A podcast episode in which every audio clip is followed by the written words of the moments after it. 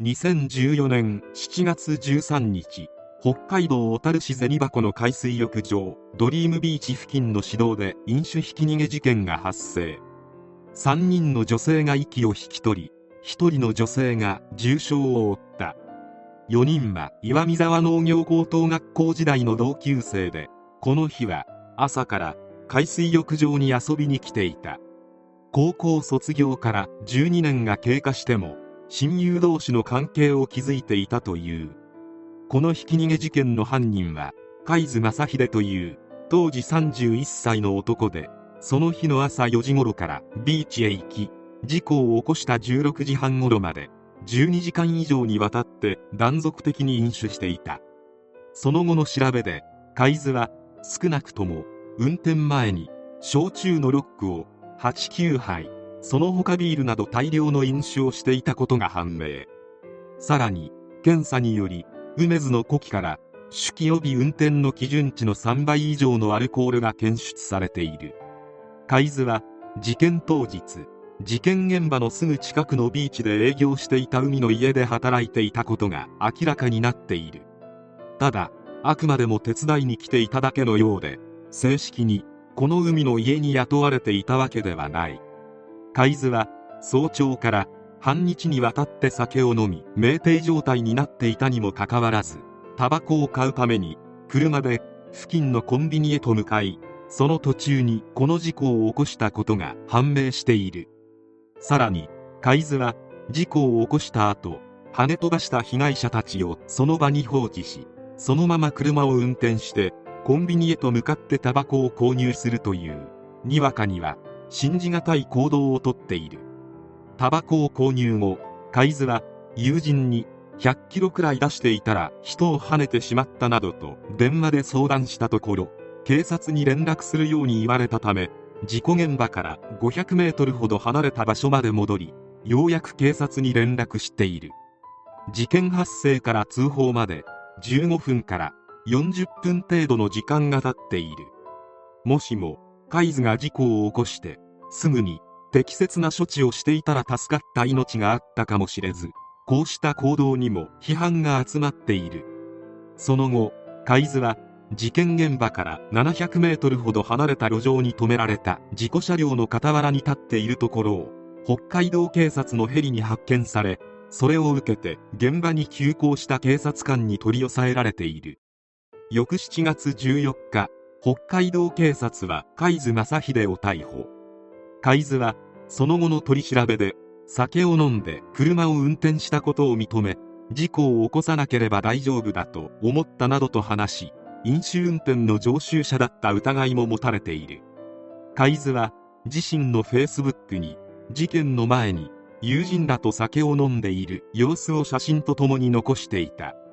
自ら飲酒運転の証拠を残しているようなものだが取り調べでの発言などを見ても飲酒運転が重大な犯罪であるという認識自体を持っていなかった可能性が高くこうした言動にも批判が集まった。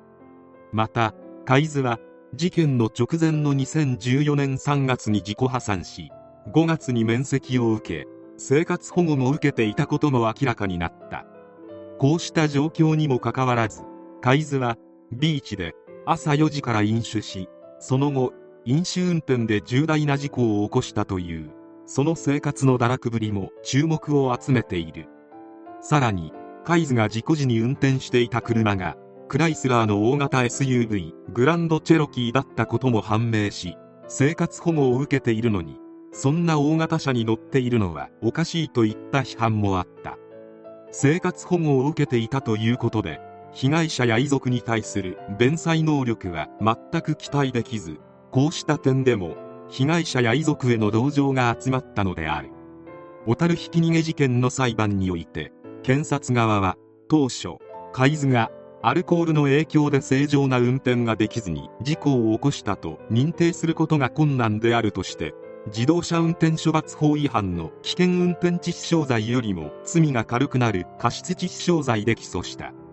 この過失致死傷罪では最大でも懲役7年までの刑罰しか課せられず何の罪もない3人の命が理不尽に奪われた悪質な事件に対する刑罰としてはあまりに軽すぎるとして遺族や社会から不満が噴出する。遺族側はこれを受けて訴因変更を求める署名運動を開始。全国から7万人を超える署名を集めより重い刑罰を課すことが可能になる危険運転致死傷罪へと訴因変更を求める上申書を最高検察庁へと提出。この遺族らの思いが届き最高検は再捜査の開始を決定。その結果海津が酒によって正常な運転は困難だったとの判断を下し危険運転致死傷罪への訴因変更が認められることになった。海津正秀の初公判は2015年6月29日に札幌地方裁判所で開かれた。海津側は犯行事実については認めたもののアルコールによって正常な運転が困難な状態ではなかったと主張。酒を飲んだことが事故に直結したことについて否定し罪が重い危険運転致死傷罪について否認。過失運転致死傷罪の適用を求めた。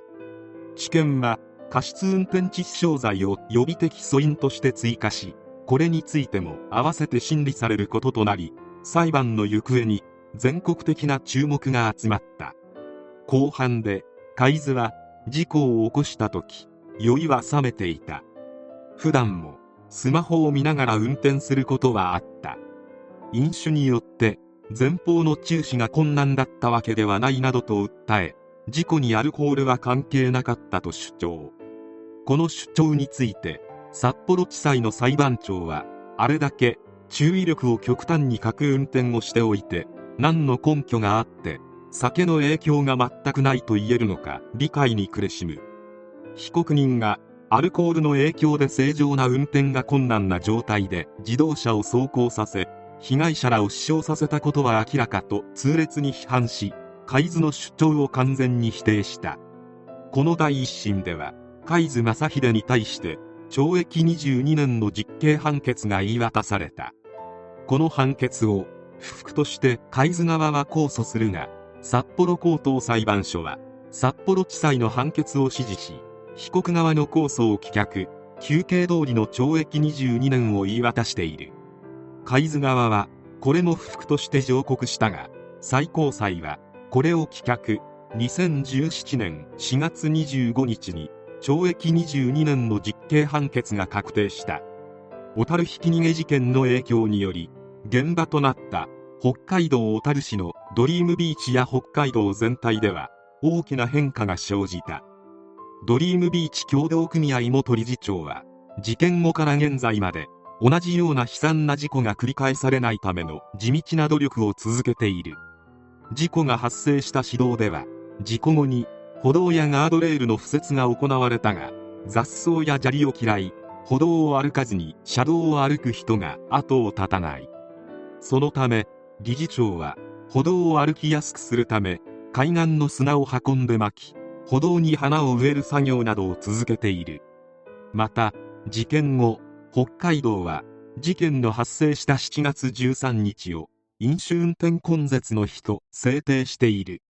この日には自己再発を防止するため取り締まりの強化や啓蒙活動などが行われている。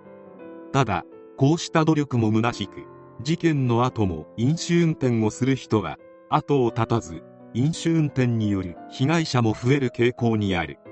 それでもビーチに訪れる若者の間でも飲酒運転は絶対にしないという声が出ておりそうした意識は着実に広まりつつある。